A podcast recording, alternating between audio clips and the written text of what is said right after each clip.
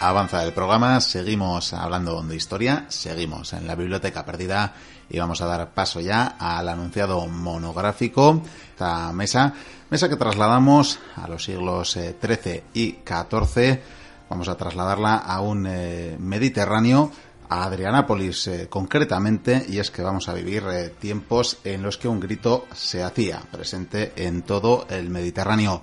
Desperta Ferro, Bienvenidos, caballeros, bienvenido Viken de Goicuría y bienvenido Pello Larrínaga. Buenas. Sangrientos días, Miquel, hay que preparar pertrechos, bagaje y hay que poner las armas muy a punto, ¿eh? Porque hoy toca, hoy toca venganza. Hoy toca venganza. Este grito, como decíamos, de Ferro, que no alude a esa magnífica publicación histórica eh, con la que teníamos además cierta relación, que esperemos recuperar algún día, ¿verdad? Algún día, si hay tiempo. Pero en todo caso, en todo caso, este era el grito de guerra de uno de los batallones, de algunos de los guerreros eh, más feroces, probablemente la élite de infantería de su tiempo. La mejor infantería del siglo XIII. 12, 13, vamos, o sea, letales, terribles y nadie se ponía a poder, nadie se podía poner delante de estos señores. 13, 14 más bien, ¿no? no, vamos a remontarlo. La verdad es que eran terroríficos desde un principio, pero bueno. Bueno, sea como fuere.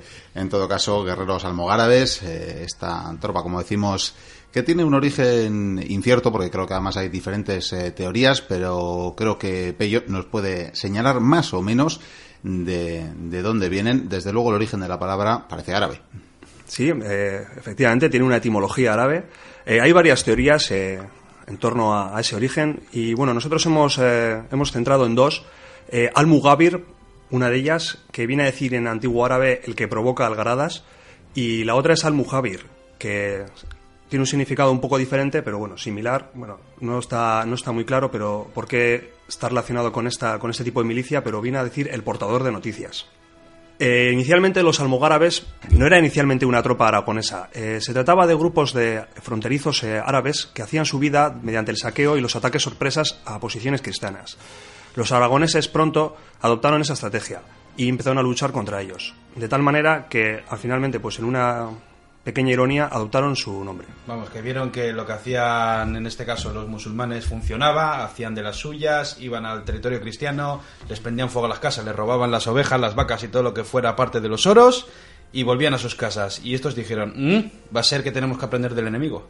Efectivamente, se trataba de pastores que, cuidando sus ovejas, pues eran los que más sufrían este tipo de ataques y pronto pues hicieron a esta vida, que acabó siendo un método de vida para ellos, en una zona fronteriza, como ya hemos dicho, y esto provocó que fuese inicialmente una gente muy violenta, muy violenta e indisciplinada. ¿Estamos hablando de mercenarios? No, inicialmente no eran mercenarios. Hicieron esto su modo de vida. Primero como autodefensa y al final pues una manera de, pues, de conseguir más, más recursos en una zona pues como las fronterizas que siempre tendían a ser un poco más pobres en una zona de guerra continua. Con todo estas eh, situaciones eran habituales en ese tiempo de reconquista, de la llamada reconquista, esas razzias y, esos ataques, ¿verdad?, entre los diferentes reinos, solo que estos eh, tenían, pues bueno, ese, esa particularidad, ¿no?, el terreno fronterizo y que en todo caso se acabaron constituyendo como unos cuerpos que con el tiempo sí que se harían, ¿verdad?, esos cuerpos mercenarios. Efectivamente, primero eh, tuvieron esta, esta vida fronteriza, pero pronto este, este mundo se les quedó pequeño. Ya habían prácticamente dejado el pastoreo y, esas actividades más primarias y ya se habían convertido pues, en un cuerpo bastante eficiente. Y pronto los monarcas de la corona de Aragón empezaron a utilizarlos en su propio beneficio. Hay que tener en cuenta una cosa, eh, no hablamos de contingentes numerosísimos de almogávares ni nada por el estilo. Al principio podían ser 5, 10, 15, 30 que se juntaban, vamos a hacer de las nuestras vamos a llevarnos unos oros y claro, luego, así se vive muy bien. un tiempo en que hay guerra perpetua, vamos, eh, es lo mejor que podían hacer en ese momento. Además estamos hablando de unas personas, como tú bien has dicho, que en general eran ganaderos, que alguno trabajaría la tierra, pero estamos hablando de gente que en general eh, eran combatientes eh, tanto de Aragón como de Cataluña. Efectivamente, cuando hablamos de, Aragón hay que resaltar que en este momento la corona de Aragón ya estaba formada por tanto por el Principado de Cataluña y, por, por, lo que era el antiguo reino. Sí que es cierto que se asocia el nombre, esto es una peculiaridad de la Edad Media, cuando se hablaba de catalanes se hablaba en general de, todos los habitantes de la corona de Aragón, más en la vertiente mediterránea, cuando se hablaba en el resto de la península, pues el término aragones englobaba, englobaba a todos. Y en cualquier caso, ahí tenemos a Jaime el Conquistador, que le apetecía, le apetecía invadir eh, Valencia, por aquel entonces eh, musulmana, y se fija en la gran posibilidad eh, que puede tener, eh, bueno, contratar a estas eh, tropas que parecen también tan aguerridas, ¿verdad? y tan útiles en el que combate. viven de la guerra. Literalmente, viven de la guerra. Y dice, ¿por qué no vamos a utilizar a estos tipos? Vamos a ver qué tal funcionan. Y vaya que sí funcionan. Además, es que no solamente es que eran eficaces, es que eran un incordio para todos los ejércitos. Porque estos tipos, a empezar, les gustaba hacer sus correrías de noche. Que cuando no ves. Cuando no ves. Y te podía ir un grupillo, yo qué sé. Pensamos en 15, 15 de estos almogávares. Van por la noche, exploran, ven dónde están los enemigos, ven los puntos débiles. Igual deciden prender fuego a las posiciones enemigas, a degollar a unos cuantos enemigos, volverse a sus líneas, volver al día siguiente. Encima eran tipos duros. Decían que si no había comida no comían, que bueno, cobraban por visto lo justo. Me imagino que el botín, en muchos casos. Eh, además vestían de una manera muy, muy curiosa, porque quizás en un principio no luchasen de esta manera, pero con el tiempo cuando se van estructurando esos regimientos, por así decirlo, de, de mercenarios almogávares, eh, luchan de una manera que a mí me recuerda más, no sé, a, a- la antigüedad, a ese periodo clásico. Porque un almogávar eh, solía llevar dos lanzas cortas, es decir, como si fueran jabalinas, pilums. Un equipamiento ligero. Las espadas solían ser cortas, algunos decían que incluso eran cuchillos grandes, pero bueno, unas espadas cortas, escudos pequeños y redondos. Eh, no llevaban armaduras, llevaban unos cinturones de cuero, para los pies llevaban unas abarcas, y por lo tanto, estos tipos, ¿qué ventaja tenían sobre el enemigo? Aparte que parece ser que no tenían miedo a nada, o por lo menos no nos consta, es la velocidad. Desde mi punto de vista, es aparte del valor, es la velocidad. Estos tipos eran rápidos, eh, hacían lo que en un futuro harían los tercios, que son las encamisadas, esas incursiones nocturnas, como bien he dicho, y hacían la puñeta. Y encima eran unos sanguinarios, luego veremos, pero cuando combaten, lo de quedarse con prisioneros, como que no les iba. No les va, ¿no? Parecían, a mí me recuerda, la verdad, a tropas nómadas, pero sin caballo, vaya. Pues sí, la verdad es que además no eran muy duchos en caballería, ¿eh? No... Bueno, ¿y cómo nos va en esta incursión en tierras valencianas? Bueno, ellos con- colaboraron en la conquista de Valencia, como bien habéis comentado. Sí que es cierto que eran un incordio para todos los, para todos sus, Incluido para su ejército, por para su propio ejército, porque eran tropas muy indisciplinadas, tendían a, a gastarse el sueldo normalmente antes de haberlo ganado. Luego veremos más adelante que esto fue un problema constante. Y, y llegaba un momento de que, de que algunos reyes estaban más preocupados ya de cómo librarse de ellos sin que les causase problemas, más de cómo de pensar en cómo utilizar de nuevo sus, Claro, pero sus servicios. piensan en librarse de ellos cuando ya han terminado su trabajo, Claro, claro. han terminado Ah. efectivamente su, su trabajo. Eh, después de la conquista de Valencia, igual su aportación más, más que más podemos resaltar dentro de, de la península ibérica es eh, su participación en la batalla de, de las Navas de Tolosa, con, ya con Pedro II de Aragón como, como monarca. Y a partir de este momento podemos ya, eh, con- ya podemos eh, comentar de que las acciones ya de estos de este tipo de, de infantería de este, de este contingente se centran más ya en eh, la expansión aragonesa en el, en el Mediterráneo. Que fue una idea muy bien pensada, la verdad, porque los aragoneses, una vez habiendo conquistado Valencia, eh, habían hecho un tratado con, el- con los castellanos por el cual pues eh, ya no podían proseguir las conquistas. Y es entonces cuando dijeron, pues miremos al Mediterráneo, eh, hagamos que nuestras naves zarpen, que prosigan en conquistas, en exploración, y les fue muy bien. Porque de hecho, eh, ahora hablaremos eh, seguramente de Sicilia y de cómo tras unas guerras terribles y largas, mm, 20 años de guerras, eh, Aragón consigue quedarse con Sicilia, con Córcega y con Cerdeña. De hecho, estamos a las puertas de la máxima expansión que tendría el reino de Aragón, como tal. Como tal, exactamente. Además, tengo aquí una descripción de, de los almogávares. Una descripción de Bernat de Desclot, eh, de su libro, bueno, su crónica, el libro del rey Pedro de Aragón y de sus antecesores, antecesores pasados. Que si queréis os lo leo.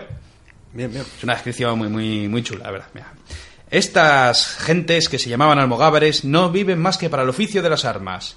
No viven ni en las ciudades ni en las villas, sino en las montañas y en los bosques, y guerrean todos los días contra los sarracenos. Sarracenos, evidentemente, hablamos de los musulmanes. Y penetran en tierras de sarracenos una jornada o dos, saqueando y tomando a sarracenos cautivos, y de eso viven. Y soportan condiciones de existencia muy duras que otros no podrían soportar. Que bien pasarán dos días sin comer si es necesario, incluso comerán hierbas de los campos sin problemas. Y los adalides, que los guían, conocen el país y los caminos, y no llevan más que una gonela o una camisa, sea verano o invierno, y en las piernas llevan unas calzas de cuero, y en los pies unas abarcas de cuero. Y traen buen cuchillo y buena correa, y un eslabón en el cinto, y trae cada uno una buena lanza y dos dardos, así como una panetera de cuero, y a la espalda donde portaban sus viandas. Y son muy fuertes y muy rápidos para huir y para perseguir, y son catalanes y aragoneses y sarracenos. Yo que lo dice todo, vamos. Pues nada, para encontrarnos por el camino, vaya. Eh, no, yo te digo, si, si me encontrase con un almogávar por el camino, pues yo daría media vuelta o saltaría directamente a las zarzas que hay en los lados del camino y rezaría por no porque no se fijas en mí, porque vamos, o sea, este tipo, un almogávar, eh, era el ser más peligroso probablemente de su tiempo. Bueno, por lo pronto... es evitando a los mm, mongoles. Por lo pronto los sicilianos, ¿cómo lo viven? Vale. Bueno, los sicilianos en realidad lo que pasa es que desde hace unos años antes un miembro de la familia real eh, estaba allí como rey y debido a unos excesos que estaban cometiendo los franceses en, la isla, pues hubo un alzamiento popular que se, que se conoció como las vísperas sicilianas. Entonces ocurrió que el rey de Aragón, Pedro III, por relación de su mujer, que había sido, eh, que, era, que era la hija del anterior rey de Sicilia antes de la llegada de los franceses, pues fue invitado por los propios sicilianos como trono, como rey para el, para el trono de esa isla. Entonces, eh, Pedro III se llevó allí a los almogávares para que le ayudasen a luchar contra los propios franceses que desde el reino, desde la parte sur de la península de Italia, que era la otra parte del reino de Sicilia, pues estaban hostigando la isla para intentar recuperar el, el trono para Carlos d'Anjou. Ojo, 10.000 almogávares. Miedo. Miedo me da porque fue una guerra, como bien he dicho, larga. Una guerra que duró 10 años. O sea, una guerra de, de, o sea, perdón, de 10 años, de 20 años, eh, en la que decían, por cierto, que los almogávares, eh, no, lo de lavarse no. No, eso no, lo de lavarse no lo llevaba muy allá. Y es más, eh, las gentes de Palermo no los querían, había mucho rechazo porque decían que parecían que estaban ennegrecidos por el sol, estaban siempre sudados y sucios. Apuestos, que eran ellos. pues en la época eran muy apuestos, evidentemente. Por cierto, que para estas alturas, decíamos que en Orígenes no, pero que para estas alturas ya son eh, cuerpos mercenarios de pura regla, ¿no? Efectivamente. Eh, básicamente muchas veces luchaban sin sueldo y el único, la única, el único remuneración que tenían era lo que sacasen del botín y del pillaje. Entonces esto alentaba, hace que la tropa estuviese más motivada para la victoria que, que por otro motivo. Por una parte no, ellos sabían que o ganaban o no tenían. Mm. Bueno, pues un, par de, siglos después casi pasaría con los tercios también. Casi, ¿no? casi. Lo que a pasa era, si queréis cobrar, ya sabéis, ahí está vuestro sueldo. Sí, bueno, y que luego, que luego encima se lo quitaban. Y va a comentar que en estas vísperas sicilianas, en estos 20 años de campaña, eh, desde mi punto de vista es cuando se curten y cuando empiezan a, por así decirlo, a dar forma al arte de la guerra de estos almogávares que podría dar muchas explicaciones de, cómo era la táctica, la estrategia, todo arriba abajo. Te lo voy a dejar muy claro. El sistema era como Asterix y. Cuando salían de la aldea, que estaban los romanos, eh, salían en tropel, golpeaban la línea romana, los romanos salían volando, huían, se chocaban y nadie los paraba.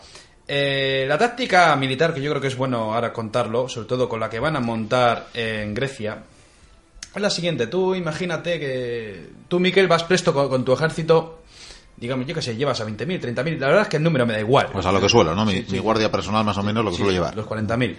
Los 40.000. Me pongo en situación. Ayer por lo menos les pagas. Y digamos que tenemos a unos, yo qué sé, 7.000 almogabres, vamos a poner un número así, ¿no? Pues estos almogabres, bueno, se presentaban en el campo de batalla, ellos se colocaban en línea, por cierto, las mujeres, los niños y los ancianos y las ancianas atrás, con los bueyes, las cabras, con todo, el bagaje, todo lo que llevan encima. Y estos almogávares pues se preparan con su equipamiento ligero, y dicen, pues eso que, bueno, han dicho de varias maneras lo que suelen hacer, pero bueno, que solían golpear las espadas contra el suelo. Algunos dicen que lo hacían con piedra para sacar chispas y solían gritar, eh, pues eso, despierta ferro, despierta hierro, se refiere seguramente al arma, despierta que vas a dar caña. Que y así que despertaba. Y despertaba, también gritaban Aragón, Aragón. Y entonces, eh, a, esto es lo que más te va a gustar. Luego la estrategia. La estrategia consistía ni flanquear ni rodear, no, no, ellos tiraban corriendo, corriendo, que lo raro, por, por, lo menos en los últimos metros debían de correr, pero tiraban para adelante, eh, tu guardia estaría un poco atemorizada, donde van estos, ¿no? Y es entonces cuando lanzan esos dardos y a continuación siguen a la carrera, cargan, empiezan a masacrar las primeras líneas y entonces eh, ocurre el efecto miedo, el efecto miedo de que te maten, que es entonces cuando lo, tu guardia las primeras líneas y te- que vienen, que vienen, que masacran, que masacran, y es entonces cuando se dan la media vuelta para huir despavoridos. Y es entonces cuando se chocan con los de retaguardia, al final todo el mundo intenta huir despavoridos, pies en polvorosa, todos dan la espalda a estos almogávares, estos almogávares siguen para adelante aniquilando, y como tienen ese equipamiento ligero, pues yo qué sé, si envías 40.000, pues igual se salvan 1.000. Ah, Así hasta- funcionaban. Hasta que empiezan a rapiñar ya. Sí, sí, lo- lo- no, antes de rapiñar solían masacrar a todo el mundo, con mucho dejaban a los niños de 10 años o menos vivos, eh, las mujeres se las quedaban, no vaya a ser, luego ya rapiñaban lo suyo, y por lo mismo esa misma tarde levantaban el campamento y seguían para adelante. Conclusión, tengo que pagar mucho mejor a mi guardia. Eh, sí, o no ponerles delante de los almogávares. Eh, También, también es una opción. Bueno, en todo caso, sí, igual lo suyo pasaría por contratar directamente a los almogávares. En todo caso, ¿cuál es el siguiente destino de esta raza ya incontenible? Bueno, al final sucedió que, como bien ha comentado Vikendi, eh, después de 20 años de guerra, la isla de Sicilia terminó por pacificarse. Y en ese momento el rey de entonces de Sicilia, que era un hermano o un hijo de, de Jaime II, Correcto. eh, pues decidió que ya esta gente estaba empezando a ser un incordio para él. Eh, excesos, pillajes, más o menos invitó a los almogávares a que se fuesen. También en paralelo sucedió que Ruyer de Flor, que fuese que iba a ser el líder de estos almogávares, era un oscuro personaje que pues no, no tengo muy claro por qué, no sé si por corruptelas o por algún exceso también, Hay había sido expulsado de la orden templaria. Y este hombre, pues al final se ofreció al Imperio Bizantino como mercenario con los almogávares que iban a partir de Sicilia. Un Imperio Bizantino que se encontraba en ese momento muy acosado por muchos enemigos. Eh, por el este estaban los turcos, por el oeste estaban los búlgaros y luego encima tenía un enemigo interno muy poderoso que eran los comerciantes genoveses y venecianos. Estaba recibiendo una tenaza por todos los lados y necesitaba alguien que, que ayudase la integridad del imperio. Y sea, aquí tenemos un cuerpo maravilloso que son los almogárabes y tenemos a ese oscuro capitán, ese Roger Flor, eh, venido a menos, ¿verdad? Que parece que había eh, se había quedado con lo que no debía, ¿no? Eh, Si quieres saliendo puedo- de San Juan de Acre. Te puedo contar, sí, exactamente. Sí, bueno, sí. él sí fue, fue entrenado por los templarios, le cuidaron cuando era niño, porque el padre murió cuando él tenía un año. Más el padre era, era el conero del rey. Y este Roger de Flor, pues acabó la orden y ascendió. Ascendió, no sé si fue a sargento. Cosa extraña porque él no tenía muchos títulos. Debías de presentar muchos títulos pa- para, para pertenecer a la orden, así que me imagino que no sé si era templario o más bien trabajaba para los templarios, que era lo más común, porque la orden del temple no tenía muchos templarios, no tenía muchos soldados de Dios. Y sí, en Acre, por ejemplo, eh, sa- salvó a la gente cuando ya iba a caer, eh, estuvo con las naves, él llevaba una nave, el halcón. Sin embargo, dicen que al parecer, pues sí, eh, como que defraudó, defraudó, se quedó con unos oros, se quedó con algo. Quizás alguien lo odiaba y, también dijo, no, no, este, este es malo, en fin. El caso es que cae en vergüenza, acaba eh, combatiendo con, eh, comandando a estos almogávares, que además es lo típico, cuando hay un regimiento o un ejército de leyenda, necesitas también a un, a un héroe, a un general de leyenda que les lleve por el buen camino. Eh, y les hacía falta, porque estos tipos necesitaban un poco de orden, necesitan a alguien que diga, oye, dejar de matar, dejar de pillar. Y claro, en este momento, eh, Andrónico II, el emperador de Bizancio, cuando lo que ha dicho hace buen topello, eh, se las ve y se las desea, le están dando, está dando las del pulpo por todos los lados, es cuando ha oído eh, vísperas sicilianas, como esos tipos han estado allí 20 años luchando, masacrando y encima han ganado. Eh, ¿Son mercenarios? Sí, tráemelos para acá. Y fueron para allá. Y ahí va una armada temible, ¿no? Porque además creo que es No eran muchos, ¿eh? Quiero decir, porque es una flota ya con unas cuantas naves y con esos guerreros dentro, como que tenía que dar respeto, cuando menos. Decían que eran 2.500 soldados, otros decían que eran 6.000. Bueno, soldados es un decir. Lo que sí sabemos es que se llevaron a todas las mujeres, a los niños, eh, me imagino que más de un esclavo, porque esclavizaban también estos. Si te enganchaban en el campo de batalla, en lugar de degollarte, igual te, te decían, venga, eh, yo qué sé, eh, te pongo unas argollas y venga, ahora vas a ser mi esclavo toda la vida. Y de hecho nada más llegar a, allí a, a Bizancio, bueno, a los territorios de, de aquella Grecia, eh, tuvieron una escaramuza con los genoveses, genoveses que tú has nombrado. Y nada, en esa escaramuza pues, pues matan a 3.000. Así de- acaban de llegar y Estaban ya... en medio, ¿no?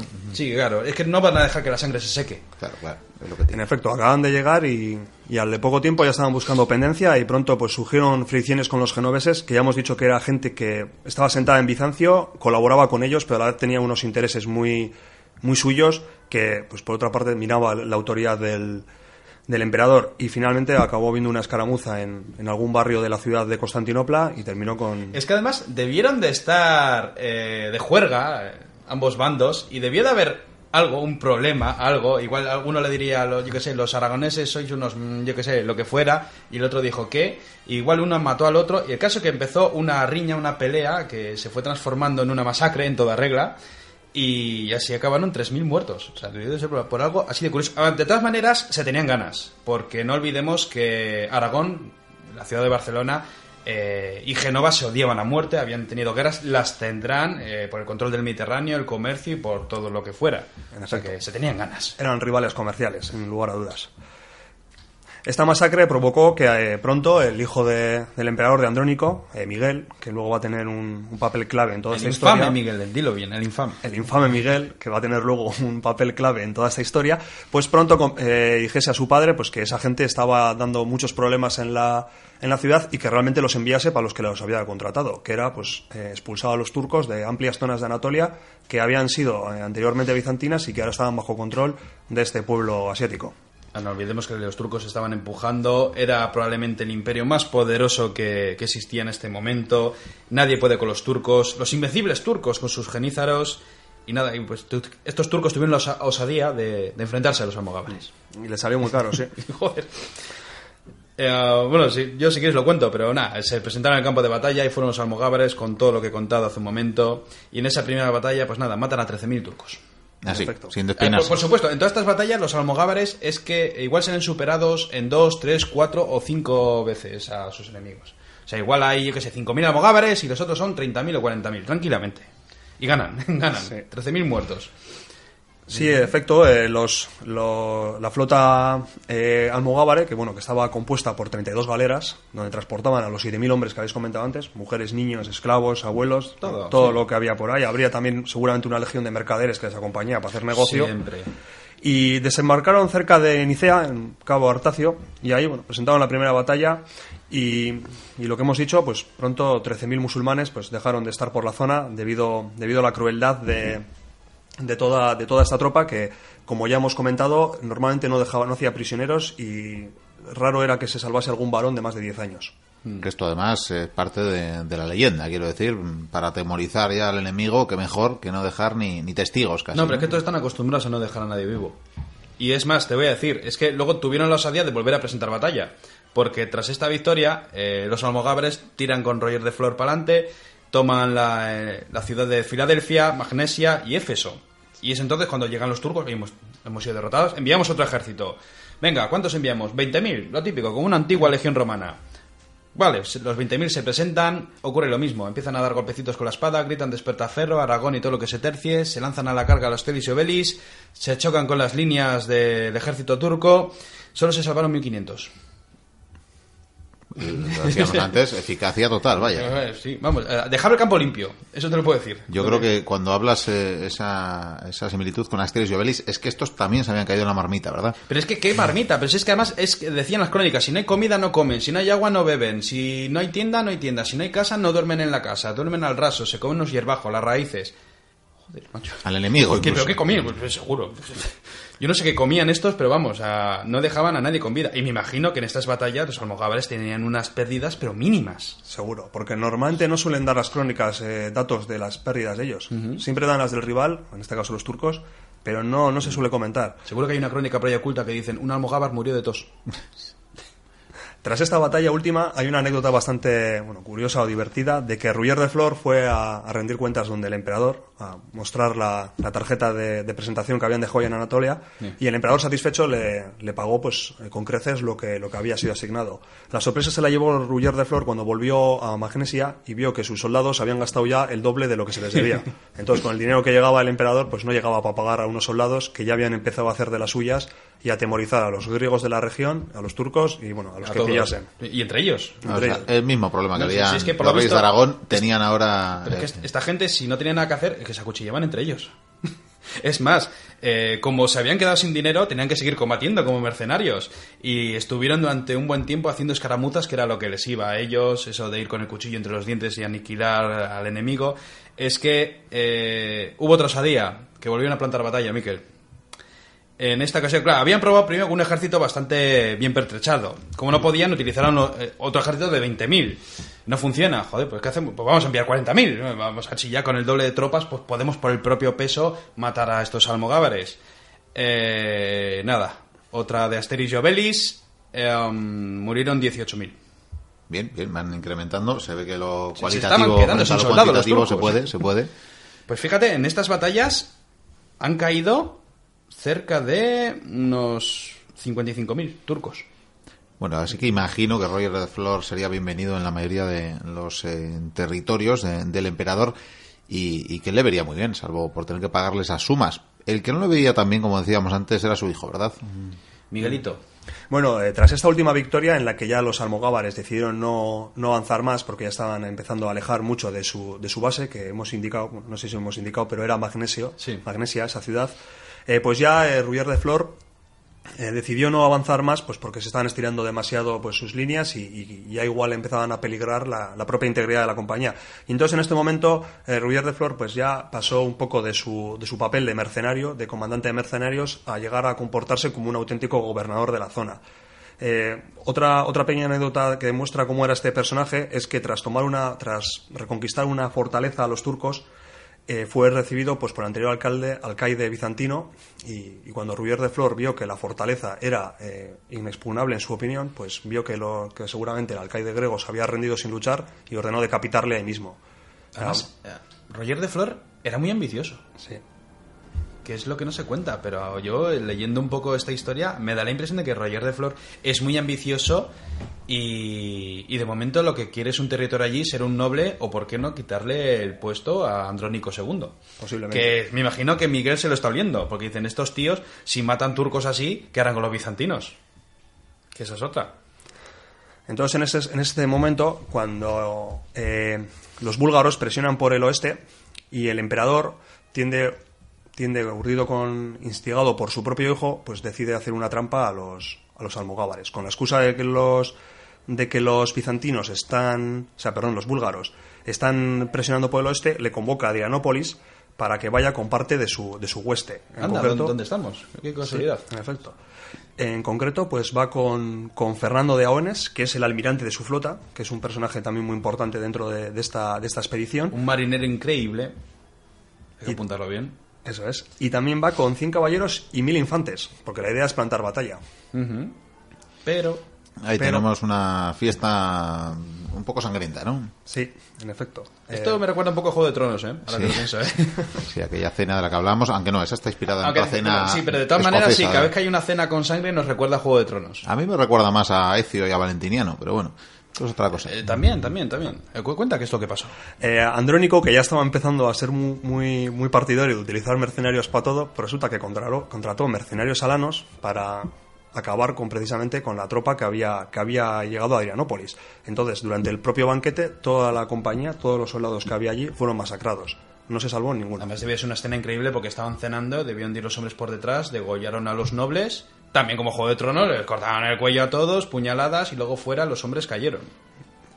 La noche triste de esta gente. Y aquí tenemos eh, supuestamente descabezados a los almogárabes que no obstante, imagino que, podrían eh, haber previsto eh, los, los bizantinos que, no sé, que huirían en, en desbandada, que se desordenarían, que, que- que no cobrarían venganza. Equivocados No, estaban, Pero es ¿verdad? que, tú imagínate, si los almogávares hacían estas escabechinas a los ejércitos rivales, eh, imagínate ahora que están cabreados. es que están cabreados. De hecho, en cuanto muere Roger de Flor, o sea, se juntan todos, eh, están muy cabreados. No sé, habrá alguno que llevará el liderazgo o, o varios llevarán el liderazgo. En efecto. Y, y van a por los bizantinos, van directos a por ellos. Eh, los bizantinos plantan un ejército. Es, es que yo no entiendo por qué plantan batalla a los almogávares. Eh, bueno, tras la batalla, 26.000 bizantinos han dejado sus huesos en el campo de batalla. Pero no solo eso, se están acordando de los alanos. Ah, esos alanos que han matado a nuestro líder y a un montón de compañeros nuestros. Y se enteran ¿De qué? De que estos 9.000 mercenarios alanos eh, están volviendo a sus, a sus tierras naturales, eh, están volviendo a sus casas, licenciados porque ya han cumplido con su deber. Estos alanos, por cierto, y perdonar el paréntesis, que eran los primos de aquellos que penetraron también en la península Sí, tras sí. la caída del Imperio Romano. Sí. Dieron muchas vueltas, sí. Sí, sí, estos, eh, Pues estos nada, bárbaros. eh, dijeron, ¿dónde están? Van para su casa. Sí, va, pues les interceptaron por el camino, les pillaron, fueron al paso. eh, hicieron lo de siempre, es decir, correr y masacrar. Y de estos 9.000 se salvaron 300. Y aparte de quedarse con el botín de ellos, con sus armas, con todo, pues lo de siempre. También se quedaron con sus mujeres y no pasa nada. Pero por supuesto, la venganza catalana, que así se llamó, no iba a acabar aquí. No, para nada. En ese momento la compañía estaba liderado por dos personajes que también tenían un sangriento, por decirlo de alguna manera, sangriento y heroico historial adquirido en las vísperas sicilianas. Todos estos tienen algo sangriento. En efecto, sí. Se trata de Bernat de Rocafort Sí. y Berenguer de Entenza, que al principio, bueno, entre ellos hay cierta colaboración, pero como buenos almogávares pronto empieza a haber discrepancias y la historia termina con que, bueno, las crónicas dicen que accidentalmente, el accidentalmente suele estar entrecomillado, accidentalmente en una discusión los partidarios de Bernat de Rocafort acabaron con Berenguer. Pero es que en, este, en estos ejércitos accidentalmente significa que uno se cae en el cuchillo del otro. Efectivamente. Sí, señor. Eh, entonces, en ese- es en este punto cuando ya la compañía eh, se asienta un poco en la zona de Tracia y de, bueno, la zona actual de Tracia y de Macedonia, y allí empiezan, continúan con su venganza particular sobre esa zona del Imperio Bizantino que todavía estaba en eh, bajo el control de Constantinopla. Y bueno, pues durante muchos años eh, arrasan toda esa zona. Arrasan toda esa zona, saqueo, pillaje, pues como la vieja usanza, cuando todavía eran una Todo. tropa fronteriza, y empiezan ya a venderse al primer tío que les, que les contrate y que les pague. Fruto de este tipo de comportamiento, pues ocurre que llega al final de Bernat de Rocafort, que uno de sus eh, pues, amos efemer- eh, efímeros, Carlos de Valois, pues le entrega a uno de sus mayores rivales, que había sido uno de los derrotados de las vísperas sicilianas.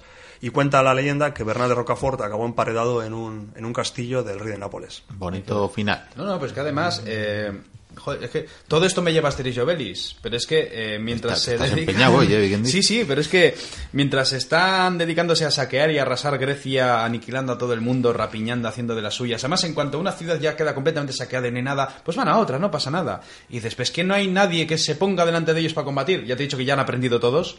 Eh, no, lo que hacen es, eh, como bien he dicho, como Asterix y Obelix, pero es que eh, el ejército almogávar va de ciudad en ciudad saqueando todo y los ejércitos bizantinos están alrededor, eh, vigilando, eh, siguiendo sus pasos, pero sin atreverse a combatir. Así, día, día, semana, semana, mes a mes, hasta que los almogávares deciden fundar ducados. Efectivamente. Llegan a.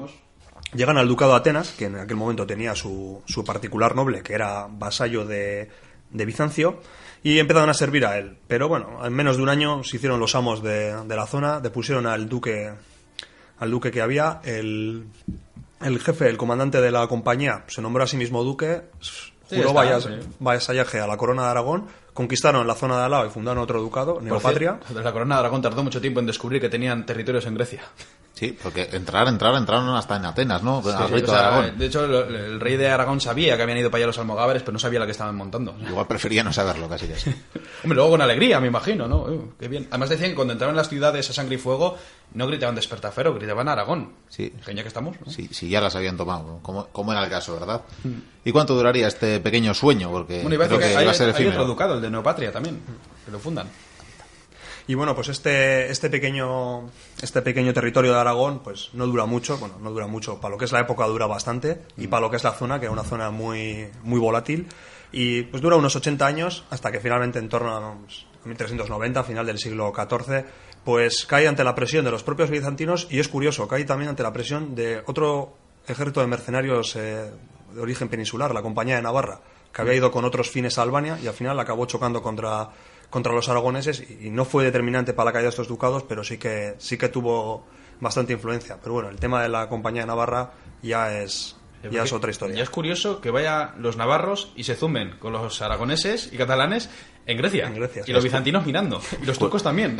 y los búlgaros y bueno, todos que, mirando. Tenemos que recomendar esa película con bajo presupuesto, pero tan De curiosa de la conquista de Albania. Dijeron que también eh, estos almogávares se asentaron y empezaron un poco a vivir bien. Tampoco se atrevían a atacarles. Bueno, y a se fueron, ¿no? A se fueron mezclando, eso es. Y al final, pues como que se tranquilizaron. Y al final, pues nada, pues la cosa se quedó así. Entró la decadencia ya. De, de hecho, bueno, me imagino que habrá muchísimo descendiente de estos almogávares allí en Grecia. Sí, y hay una gran influencia cultural de, de todo esto en la zona. Eh, bueno, he estado recopilando por ahí algunas, algunas curiosidades de la época y durante mucho tiempo los catalanes tenían entra- entra- prohibido entrar en Monteazos, que es una península, una península que hay en Grecia, que bueno, es una zona hoy en día que también tiene un estatus particular dentro de Grecia, es como una región autónoma controlada por monjes y que bueno, que no pueden entrar mujeres, no, no me acuerdo muy bien cuándo era- cómo eran las normas, pero Ni mujeres ni catalanes. los catalanes creo que ya les han levantado el veto. Había un territorio en el que hasta el año 1900 y pico eh, que te llamen catalán significa que te estaban insultando. Sí. O sea, del odio que tenían a la que montaron estos tipos. Bueno, estos oy- Algar. los oyentes de Radio Bronca, que les saludamos eh, particularmente eh, de Barcelona, pues nada, eh, cuidado cuando veranéis por estos lugares, porque lo mismo no estáis bien vistos. Igual dicen, ahí vuelven. Y si oyen la palabra que alguien grita a alguien catalán, pues que, que, que sepan que en algún dialecto albanés significa monstruo. En búlgaro está relacionado con malvado. malvado. En Grecia todavía hay algunas zonas en las que, que, se, que se te malice diciendo así te alcance la, la venganza a los catalanes. Y incluso hay zonas en Grecia que la, nuestra particular, nuestra forma de salir de la sartén para, para caer en el fuego, pues se dice de escapar de los turcos para caer frente a los catalanes. De todas maneras, si, Muy gráfico. si un catalán va a Grecia y le llaman catalán, él puede replicar y decir desperta ferro. Ahora, a continuación lo que tendría que hacer es correr. Sí, sí, sí. eh, O igual corren los otros y dicen, no, han vuelto. Lo mismo llaman a la policía. Bueno, pues vamos a dejar eh, aquí esta apasionante historia, Sí, este sí, siglo y medio de ese de aquel grito de guerra aterrorizador para tantos y tantos ejércitos que cayeron bajo las armas eh, almogárabes, Imbatibles. imbatibles, ciertamente.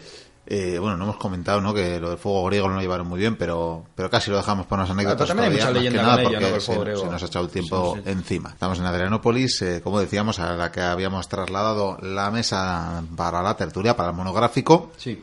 Y aquí estamos, en esta celebración que comentábamos antes. Y sabéis lo que ha pasado. Sabéis lo que ha pasado. ¿Qué ha que, pasado? ¿Qué ha pasado? Pues nada, eh, nuestro, nuestro comandante, nuestro Roger de Flor, Sí. ha caído. ¿Qué? Ha caído. Pello, venganza. Ha caído. Así Venganza. Vamos allá. Venganza. No, no, no os oigo, no os oigo ¿Pero el quién ha grito. sido? ¿Qui- quién ha No os sido? oigo el grito de guerra. ¿Quién ha sido?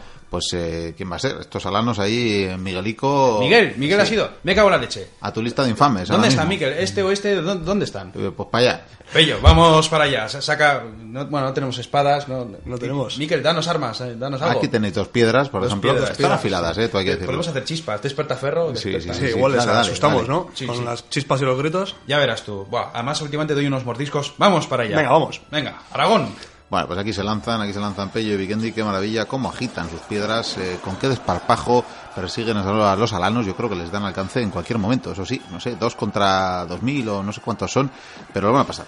En todo caso, esperemos que les vaya bien y, y lleguen vivos.